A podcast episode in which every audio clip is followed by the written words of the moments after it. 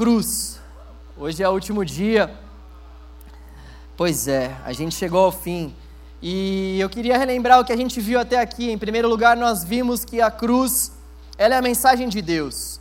A cruz é a mensagem de Deus para nos salvar. E essa mensagem é Cristo crucificado. Isso foi o que nós vimos na nossa primeira pregação. Depois nós vimos que a cruz, ela não somente é uma mensagem, mas ela é um caminho. A cruz ela é um estilo de vida. A partir do momento que Jesus nos chama para que a gente possa carregar também a nossa cruz. A cruz, então, ela para nós é um caminho, é uma forma da gente viver a nossa vida, ou seja, carregando a nossa própria cruz. Depois nós vimos que a cruz, ela não somente salvou pecadores, mas ela também criou uma nova comunidade, a comunidade da cruz.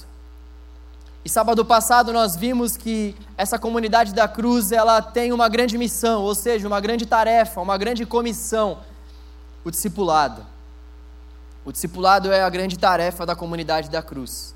E hoje nós vamos falar sobre a cruz como sendo o triunfo de Deus. O tema da mensagem de hoje, portanto, é a cruz é o triunfo de Deus. Gostaria de convidá-lo e convidá-la a abrir a Bíblia em Colossenses capítulo 2, a partir do versículo 13. Colossenses 2, 13. Colossenses 2, 13.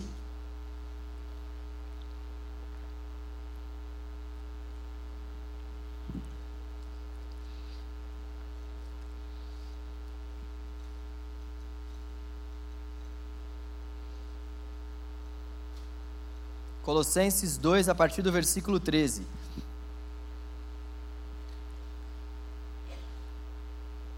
Quando vocês estavam mortos em pecados e na incircuncisão da sua carne, Deus os vivificou juntamente com Cristo.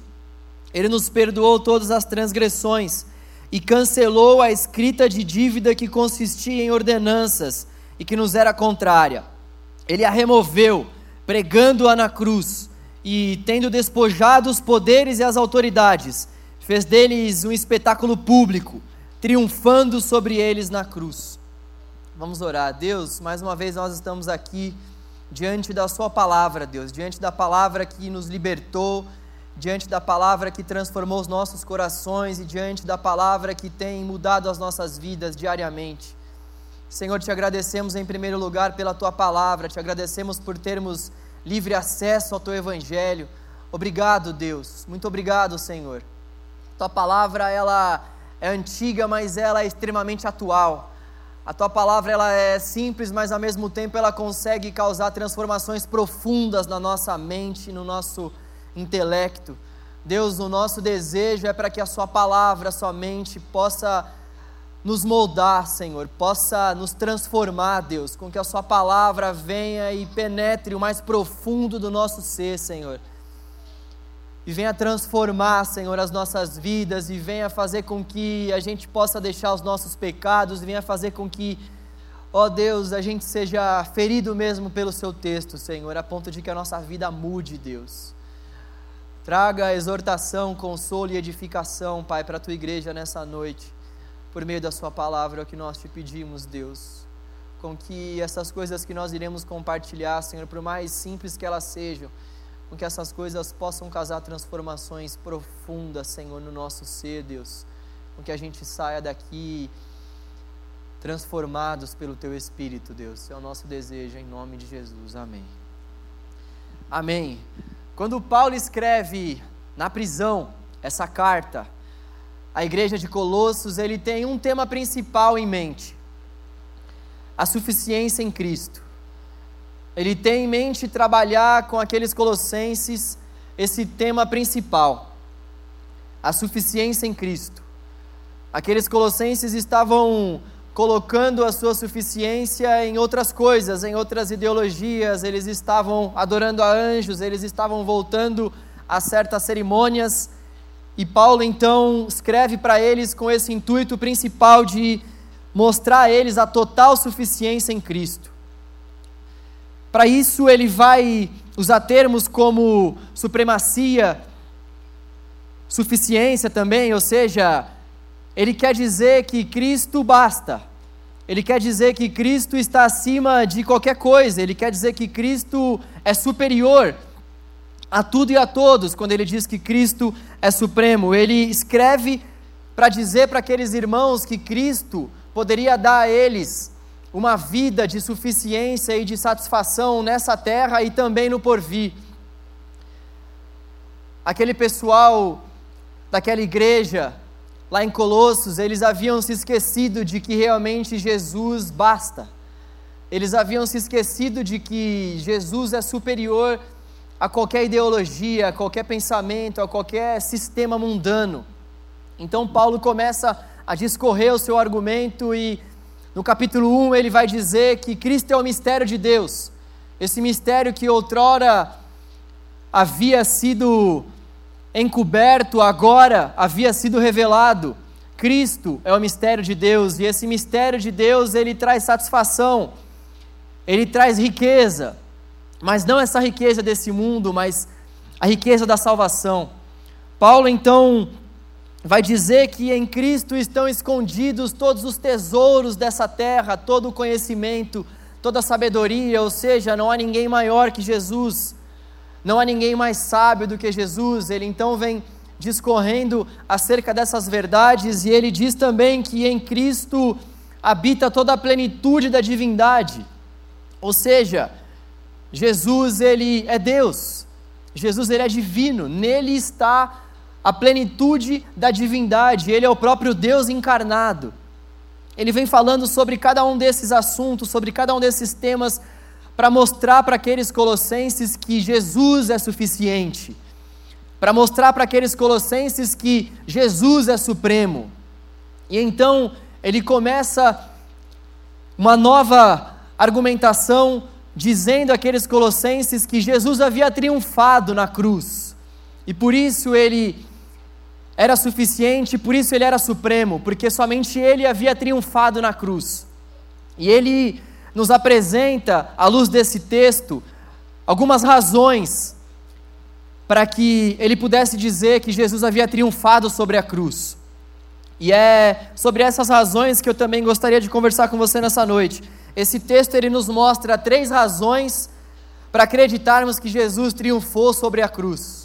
Três razões para que a gente de fato possa acreditar que Jesus triunfou mesmo sobre a cruz. Em primeiro lugar, nós podemos acreditar que Jesus triunfou sobre a cruz à luz desse texto, porque Jesus venceu a guerra contra o pecado.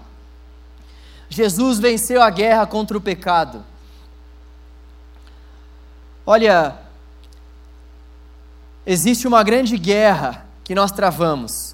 A guerra que nós travamos é a guerra contra os nossos pecados. Uma coisa são os nossos pecados e a outra coisa é o pecado no sentido original a guerra travada contra o pecado, nós jamais poderíamos travar porque nós não temos forças para vencer, nós não temos capacidade para vencer.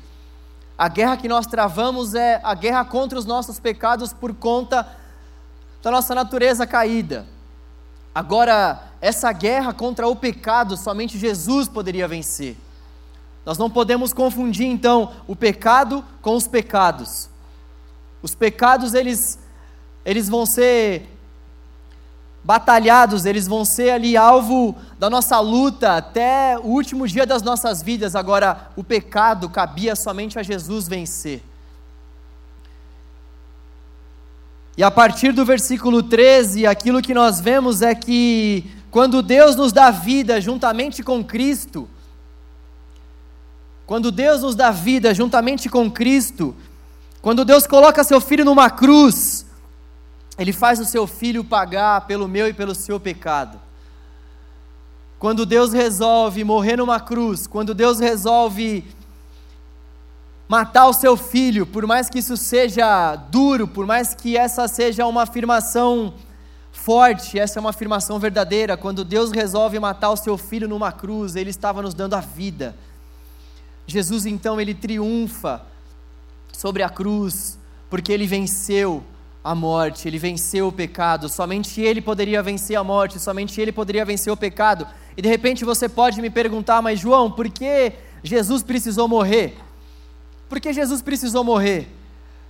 Não seria mais fácil Deus simplesmente nos perdoar, já que Ele é perdoador? Por que, que Ele simplesmente não nos perdoou?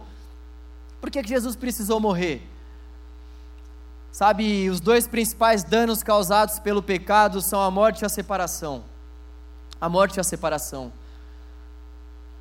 O pecado causou uma separação de Adão e Eva para com o Senhor. Deus ia visitá-los todos os dias, no final das tardes, e eles tinham um encontro face a face com o Senhor. Depois do pecado, eles passaram a não mais ter esse encontro face a face com o Senhor e o nosso corpo passou a ser corruptível, nosso corpo passou a ser passível da morte. Então, o pecado causou esses dois principais danos, o pecado e a morte. E você pode me dizer, tá, ok, mas por que mesmo assim Jesus precisou morrer? E eu então devolvo essa pergunta com um questionamento também. Será que Jesus ter manda... será que pelo fato de Deus ter mandado o filho dele morrer por nós numa cruz não foi muito maior do que se ele simplesmente tivesse perdoado os nossos pecados? Não foi muito mais difícil para Deus mandar o seu único filho para morrer por nós do que simplesmente nos perdoar? O que eu quero dizer é que Deus fez muito mais do que simplesmente nos perdoar.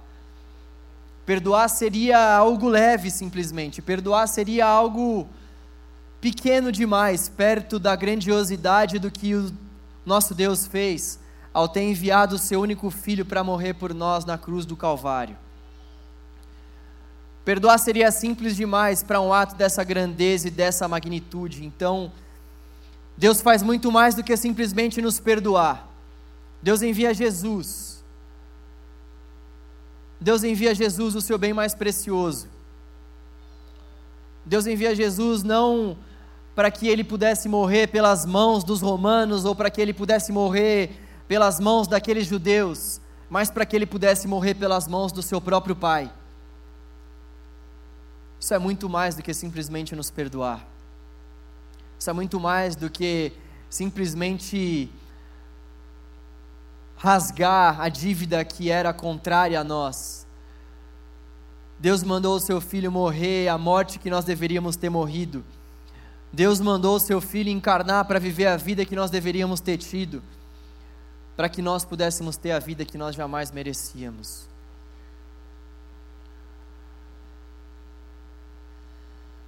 Nenhuma dessas filosofias, nenhum desses pensamentos desse mundo pode abranger essa afirmação tão grande, sabe? Uma das coisas que eu mais gosto no Evangelho, uma das coisas que mais faz sentido para mim quando eu leio a Bíblia, é essa explicação acerca do pecado. Você pode conversar com alguma pessoa que domine alguma outra religião, você pode conversar com algum professor seu da facul que não é cristão, que domine alguma outra filosofia, algum outro sistema, alguma outra ideologia, você pode conversar com essas pessoas e procure perguntar a elas qual a razão do mundo estar como está. Por que o mundo está como está? Porque o coração do ser humano é tão mau. Porque o coração do ser humano é tão cruel. Pergunte isso a essas pessoas e ouça qual resposta que essas pessoas dará a você. Com certeza não vai ser uma resposta tão abrangente que consiga contemplar tantas respostas como aquela resposta que a Bíblia nos apresenta. Essas pessoas muitas vezes dizem que isso se deu por conta da cultura. A cultura foi nos influenciando, a cultura foi fazendo com que as pessoas fossem más, elas colocam a culpa na cultura, como se a cultura caísse para nós do céu e não dependesse exclusivamente das pessoas. A cultura depende das pessoas. E se a cultura depende das pessoas, então isso quer dizer que alguém deve ter cometido o primeiro alto mal. Alguém deve ter dito: isso é bom, isso é mal, em algum momento ao longo da história. Nós queremos que Deus fez isso. Agora, se essas pessoas não creem em Deus, como elas haverão de explicar isso? Como elas haverão de explicar que foi por causa da cultura que o mundo está como está, que por conta de certas culturas serem piores do que outras, em certos lugares as pessoas são mais más do que em outros lugares. Como que as pessoas conseguem sustentar uma verdade dessa, sendo que as pessoas que formam a cultura são passíveis de corrupção? As pessoas que formam a cultura são passíveis de ganância, de orgulho, de inveja. Qual a resposta para o surgimento de cada um desses males? Essas pessoas muitas vezes não conseguem explicar isso. E nós temos essa explicação na palavra do Senhor. Nós temos essa certeza de que todas essas coisas vieram ao mundo por conta da desobediência do nosso pai Adão. E elas estão sendo potencializadas por conta dos nossos pecados. Jesus então, ele triunfa sobre a cruz, porque ele é o único que tem poder para vencer esses pecados. Jesus é o único que tem poder para vencer o pecado que assola toda a raça humana, que traz separação e morte. Jesus vem, triunfa sobre a cruz e nos dá vida com Ele, para que nós pudéssemos ter uma nova vida também, junto dEle. Em segundo lugar, a segunda razão para acreditarmos que Jesus triunfou na cruz é porque a dívida da lei foi cravada. A dívida da lei foi cravada. Jesus deu a lei para o povo, ou seja, Jesus deu, Deus, melhor dizendo, deu os dez mandamentos para o povo por conta de três principais coisas. Em primeiro lugar, para que eles pudessem ver o quanto Deus é santo, para que eles, ao olharem para aqueles mandamentos, pudessem ter uma só certeza: Deus é santo. Deus é maravilhoso, olha só as coisas que Ele está nos pedindo, Ele é santo. Para alguém pedir algo dessa natureza para nós, essa pessoa deve ser muito santa. Então, em primeiro lugar, Deus ele dá a lei para o povo dele para mostrar para o povo dele que ele é o único santo, ele é o único todo-poderoso, que é santo. Em segundo lugar, Deus dá a lei ao povo para mostrar que o povo é pecador, para mostrar que o povo não consegue cumprir a cada uma daquelas exigências da lei. O povo bem que tenta, mas o povo vira e mexe se vê adorando um outro Deus, o povo vira e mexe se vê cometendo algum pecado e desobedecendo aqueles mandamentos. Em terceiro lugar, Jesus dá a lei ao seu povo para dar ao povo o manual para que eles pudessem viver, para que eles pudessem adorá-lo. Aquele povo estava diante de muitas nações, aquele povo estava diante de muitos outros povos que tinham uma série de ritos, uma série de cerimônias que não agradavam ao Senhor. Então ele dá aquela lei ao povo para que o povo tivesse um manual, para que o povo tivesse um caminho, para que o povo pudesse ter de uma forma formalizada aquilo que realmente agradava aos olhos de Deus. Ninguém até Jesus havia cumprido essa lei. Ninguém até Jesus havia cumprido essa lei. Ninguém. Isso fazia com que o cumprimento da lei se tornasse uma dívida a ser paga. Isso fazia com que todos aqueles que desejassem seguir a Deus tivessem essa dívida a ser paga. Aquilo que o apóstolo Paulo está dizendo àqueles irmãos de Colossos é que Jesus cancelou a escrita de dívida que consistia em ordenanças e nos era contrária. Ele cravou essa escrita de dívida na cruz do Calvário.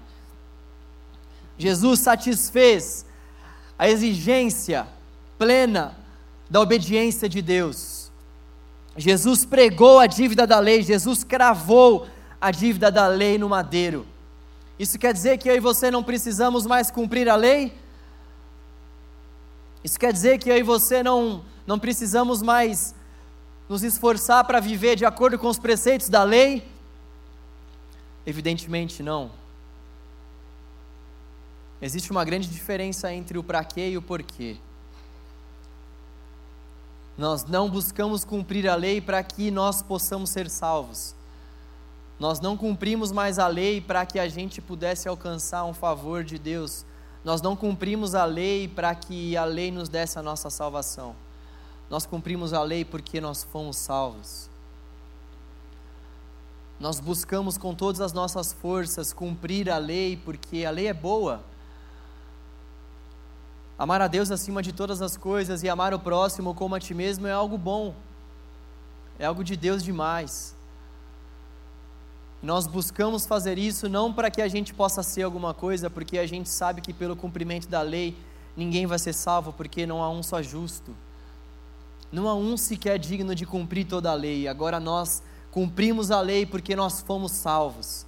Nós cumprimos a lei porque nós entendemos o sacrifício de Jesus na cruz, nós entendemos que ele cancelou a lei, nós entendemos que nós não teremos uma vida de acomodação, mas sim uma vida de santificação por conta da obra que ele fez na cruz, por conta dessa dívida que ele perdoou. Então, a lei para nós, ela é algo que deve sim ser buscada, ela é algo que deve sim ser obedecida, mas nós precisamos saber que nós não cumprimos a lei para que a gente possa ser alguma coisa, mas porque nós já fomos. Essa é uma grande verdade da palavra de Deus. A gente não faz nada para ser diante de Deus. A gente não vem à igreja para ser mais santo. A gente não vem à igreja para alcançar um favor diferenciado do Senhor. A gente não vem aqui sábado após sábado para que Deus possa nos abençoar, para que Deus possa fazer alguma coisa, como se as mãos de Deus estivessem amarradas e a gente então tivesse que fazer alguma coisa para que as mãos de Deus fossem desamarradas e a gente vive naquela loucura de achar que nós temos que fazer alguma coisa para que Deus possa movimentar as suas mãos, os seus pés, para que Deus possa nos abençoar sendo que na verdade a verdade do Evangelho é que nós já fomos abençoados com todas as sortes de bênçãos nas regiões celestiais em Cristo Jesus. Nós já fomos abençoados com todas as sortes e bênçãos nas regiões celestiais, porque Cristo já nos abençoou na cruz do Calvário. Cristo já nos abençoou morrendo por nós, se entregando por nós. Cristo já nos abençoou, nos dando uma nova vida. Deus já nos abençoou, nos dando o privilégio da nossa salvação. Deus já nos abençoou, nos dando saúde, nos dando vida. Deus já nos abençoou. Deus já nos abençoou, nós não precisamos fazer mais nada para ser. Nós fazemos porque nós já fomos. Nós fazemos porque nós já fomos. Nós vamos sim à igreja. Nós buscamos sim a nossa santificação. Nós buscamos sim andar diante de uma vida reta, diante de uma vida santa. Nós fazemos todas essas coisas porque nós já fomos, não para sermos nada, porque nós já fomos. Quando a gente fala que a gente precisa fazer alguma coisa para ser, a gente automaticamente está anulando o que Jesus fez na cruz, porque é como se a gente estivesse dizendo para Jesus: Olha só, precisa disso que você fez para ser e precisa de mais alguma coisa também. precisa do seu sangue na cruz, mas também precisa do meu esforço aqui, domingo após domingo. Precisa do seu sangue na cruz e precisa também da minha participação em algum ministério, porque afinal de contas eu preciso disso para ser um alvo da sua graça. Olha, eu não quero que você interprete essa verdade do Evangelho de uma forma libertina. Essa verdade do Evangelho é uma forma de nos trazer uma liberdade transformadora. Isso vem para nos trazer liberdade. Nós faremos sim parte de ministérios, não para sermos nada aos olhos de Deus e aos olhos dos homens, mas porque nós já fomos. Isso muda a forma como nós servimos ao Senhor, isso muda a forma como nós servimos à igreja, isso muda a forma como nós olhamos para o Evangelho. Jesus pregou aquele escrito de dívida. Jesus pregou aquela sentença de dívida que nós tínhamos. É como se Deus tivesse estabelecido realmente um papel, e esse papel estivesse sendo mencionado que nós temos uma dívida com Ele pelo não cumprimento da lei. Jesus então prega esse papel na cruz. O termo que Paulo vai usar aqui é muito forte. Jesus cravou essa dívida, Jesus cravou esse papel, Jesus colocou esse papel na cruz. para que eu e você pudéssemos ter o perdão, não somente dos nossos pecados, mas para que a gente também pudesse ter o perdão pelo não cumprimento da lei. Olha só o que Jesus fez por mim e por você. Está entendendo por que, que Jesus precisava ter morrido por nós? Está entendendo a complexidade da morte de Jesus?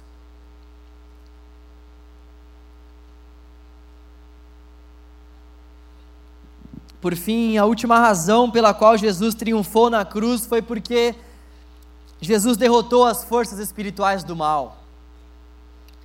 Jesus triunfou na cruz porque Jesus derrotou as forças espirituais do mal. Faltava só uma coisa para Jesus vencer. Faltava só uma coisa para Jesus vencer. Jesus já havia vencido aqueles líderes religiosos. Jesus já havia vencido muitos desafios que se apresentaram à frente dele. Faltava só um desafio para ele vencer, e o principal desafio que assola toda a raça humana. Faltava só a morte para ele. Então na cruz ele triunfa sobre a morte. Tendo despojado, é o que Paulo vai dizer para aqueles irmãos de Colossos, no versículo 15: tendo despojado, tendo despojado, tendo zombado, tendo tirado um barato, com os poderes e autoridades, ele fez um espetáculo. Ele fez um espetáculo, triunfando sobre eles na cruz. Vitória contra Satanás, vitória contra os anjos maus, vitória contra a morte, o nosso principal inimigo. Nós já abordamos isso aqui de uma forma bem rápida numa outra mensagem da série, mas eu gostaria que você parasse para pensar no pior, no pior mal que poderia te assolar. Pensa no pior problema que poderia vir até a sua vida. Pensa na pior preocupação que você, porventura, possa ter. Coloque isso diante da morte a comparação, ou a morte é muito maior do que esses problemas, do que esses desafios? Com certeza sim. E sabe qual é o maior desdobramento diante dessa verdade de que Jesus venceu a morte? O principal desdobramento dessa verdade de que Jesus venceu a morte é que assim como ele venceu a morte, nós também venceremos. O principal desdobramento que essa verdade maravilhosa nos traz é que, assim como Jesus ressuscitou dentre os mortos com o corpo ressurreto, com o corpo glorificado, com o corpo imperecível, nós também, naquele grande dia, seremos encontrados por Ele. E então a morte já não será mais um impedimento para nós, e então o nosso corpo perecível não será mais razão da nossa morte. Jesus triunfou na cruz, derrotando aqueles poderes e derrotando o principal dos poderes malignos, que era a morte, para que eu e você também pudéssemos triunfar sobre esses poderes e, pelos méritos de Cristo conquistados na cruz para nós, pudéssemos também dizer: Eu também venci a morte, eu também vencerei a morte, a morte também não pode me deter a morte também não é o bastante para assolar a minha alma. Problema nenhum nesse mundo pode ser ruim, pode ser grande o bastante para que eu seja disperso dos caminhos do Senhor, para que eu não confie mais no agir de Deus, para que eu não descanse mais nos méritos da cruz, para que eu não seja mais abraçado por Deus. Problema nenhum pode fazer com que haja separação entre mim e o Senhor, entre você e o Senhor. Nenhum problema nessa terra pode nos separar de Jesus. Pois estou convencido de que nem morte, nem vida, nem anjos, nem demônios, nem o presente, nem o futuro, nem quaisquer poderes, nem altura, nem profundidade, nem qualquer outra criação será capaz, nem qualquer outra coisa na criação será capaz de nos separar do amor de Deus que está em Cristo Jesus, nosso Senhor. A grande verdade é que a cruz tornou toda a dor passageira. A cruz tornou toda a dor passageira. Toda a dor, a partir da cruz de Jesus, vai ter fim. Toda a dor, a partir daqueles pregos, pregados nas mãos e nos pés do nosso Salvador, há de ter um fim. Há de ter um fim. A dor se tornou passageira por conta do sacrifício de Jesus na cruz. Tem uma música que eu gosto muito do Marcos de Almeida, ele diz: Toda dor é por enquanto. Toda dor é por enquanto. Sabe, galera, a gente precisa realmente descansar diante dessa afirmação tão gloriosa. A gente precisa de uma vez por todas viver a nossa vida de uma outra forma, porque nós estamos diante da vitória sobre o nosso maior inimigo. O que nós estamos vendo à luz do Evangelho é que a morte foi vencida. O que nós estamos vendo à luz daquilo que Paulo está escrevendo aos Colossos e à luz do que ele, por exemplo, escreveu àquela igreja de Coríntios no capítulo 15, versículo 26, é que o nosso maior inimigo foi vencido. O nosso maior inimigo foi vencido. Nós não podemos mais dar a mesma importância para o nosso chefe. Nós não podemos mais dar a mesma importância para os problemas que nos assolam dentro das nossas casas nós não podemos mais nos martirizar e ficarmos extremamente preocupados por conta de coisas que serão extremamente passageiras e coisas que, acima de tudo, serão bem menores do que a morte. Jesus na cruz tornou toda a dor passageira. A grande verdade é que Jesus na cruz tornou toda a dor momentânea. E se toda a dor é momentânea, essas dores, esses problemas, essas assolações já não merecem com que a gente dê a elas, muitas vezes, a importância que a gente dá. É por isso que o desdobramento,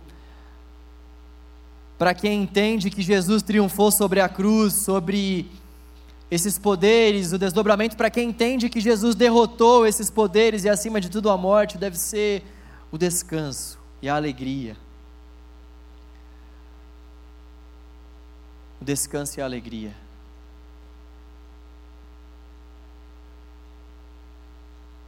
Nós precisamos nos alegrarmos com o fato de que, se Jesus triunfou sobre a cruz, vencendo o maior dos nossos pecados, nós também haveremos de vencer, nós também haveremos de herdar com Ele a vida eterna.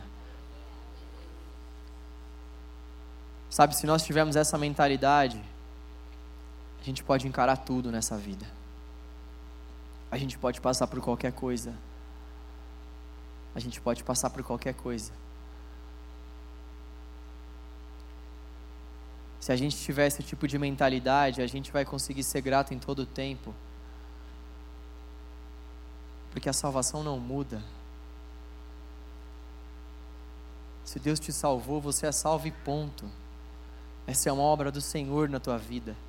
O processo de santificação cabe a você, dia após dia, batalhar, lutar. Agora, o ato de te salvar e de me salvar é algo totalmente divino. E Deus não muda. Isso deve trazer alegria ao nosso coração. Por mais que você tenha um câncer, por mais que você tenha uma pedra na vesícula, por mais que você tenha qualquer enfermidade que for, por mais que você tenha passado por qualquer perca que for, mesmo assim, se você está em Cristo, além de você ser uma nova criatura, você tem a vida eterna.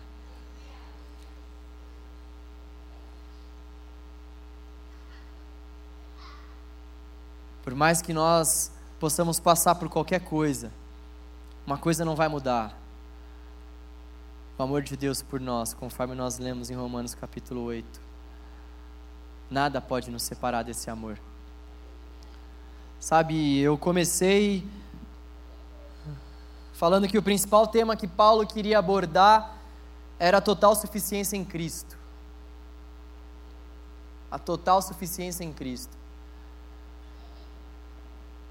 Ele diz no capítulo 2, no versículo 8: Você não precisa abrir, tenha cuidado para que ninguém os escravize a filosofias vãs e enganosas, que se fundamentam nas tradições humanas e nos princípios elementares desse mundo e não em Cristo. A grande verdade é que quando nós não entendemos a obra da cruz, a gente acaba se tornando refém das filosofias desse mundo.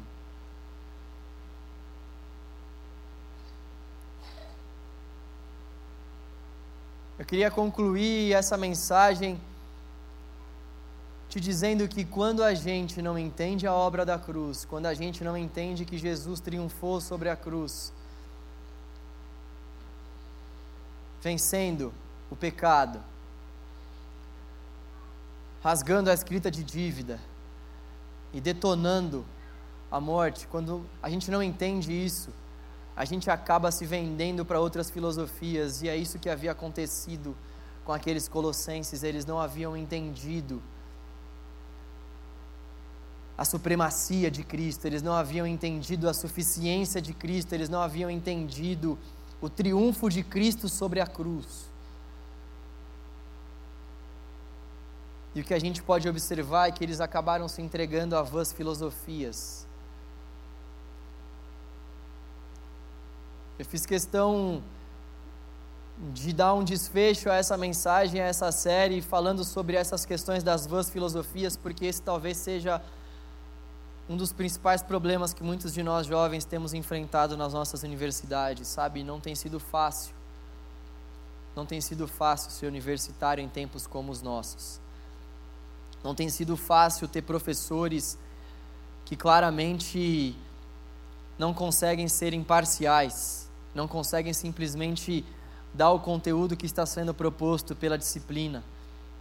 Eles insistem em colocar, em imputar junto com essa com esse conteúdo as suas próprias filosofias e o que a gente vê é jovens se entregando a essas filosofias juntamente com essas pessoas e se perdendo cada vez mais. E quando esses professores têm uma cartilha correta a seguir, não é mesmo? Porque existem muitas vezes que a própria cartilha que lhes é imposta é uma cartilha totalmente contrária à vontade do Senhor, é totalmente partidária. Nós estamos vivendo um tempo onde vãs filosofias têm sido pregado em diversas áreas do ensino, em diversas áreas do saber.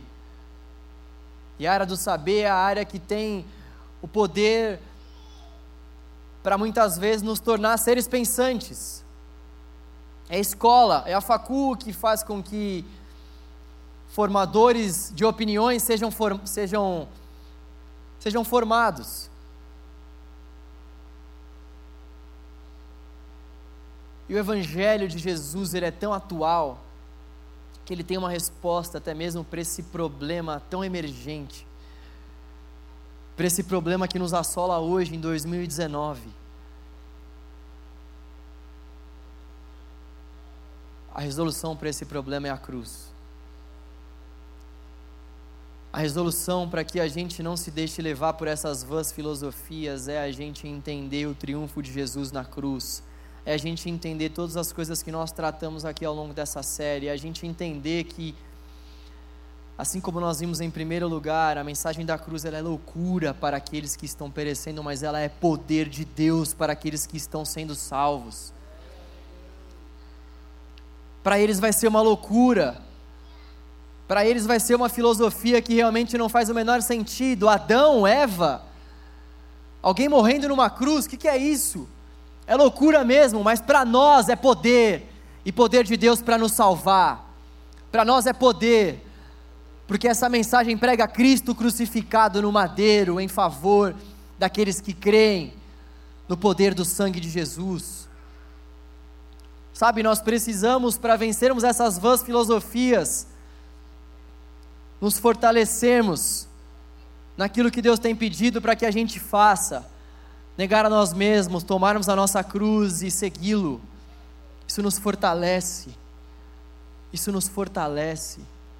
Isso faz com que a gente tenha um coração disposto a servir, um coração de servo. E a única forma de servir a Deus é servindo as pessoas. Sabe, nós precisamos estar dentro de uma comunidade, a comunidade da cruz. Por isso que nós abordamos esse tema tão importante aqui. Para vencermos essas vãs filosofias, nós precisamos estar no meio da comunidade da cruz.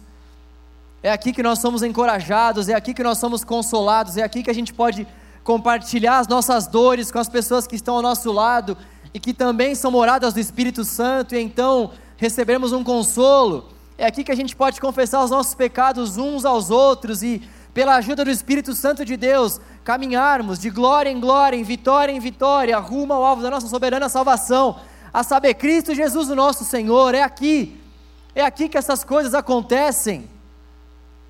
Nós precisamos estar numa comunidade, nós precisamos anunciar a mensagem que foi dada a essa grande comunidade.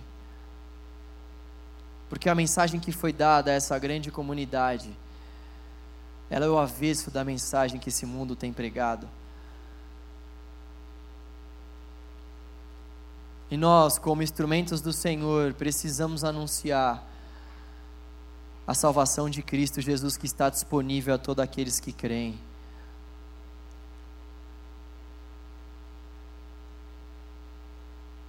Nós precisamos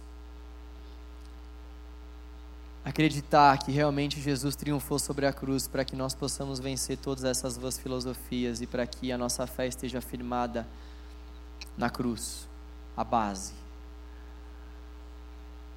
A nossa fé precisa estar alicerçada na base do Evangelho, que é a cruz de Jesus. Sem cruz não há Evangelho, sem cruz não há comunidade. Sem cruz não há discipulado. Sem cruz não há ressurreição. Sem cruz não há vida no porvir. Sem cruz nós estamos mortos. Nós fizemos questão de abordar esse tema tão importante, tão fundamental da nossa fé. Porque a cruz é tudo para nós. A cruz é tudo para nós.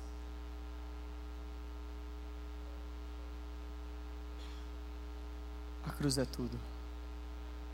Tudo que nós precisamos está na cruz. Tudo que nós precisamos está na cruz do Calvário. Gostaria que nós orássemos nesse momento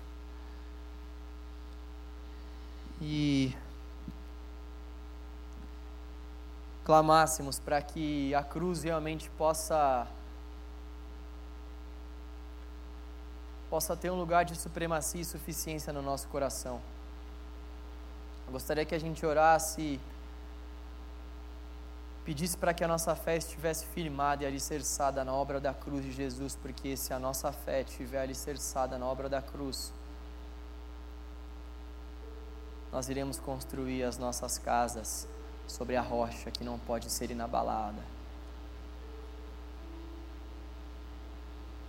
Nós construiremos as nossas casas e não seremos abalados com as tempestades e as vãs filosofias desse mundo. Nós construiremos as nossas casas e permaneceremos alicerçados naquele que já nos abençoou com todas as sortes de bênçãos nas regiões celestiais por meio do sacrifício de Jesus. Sabe, se está pesado, está difícil,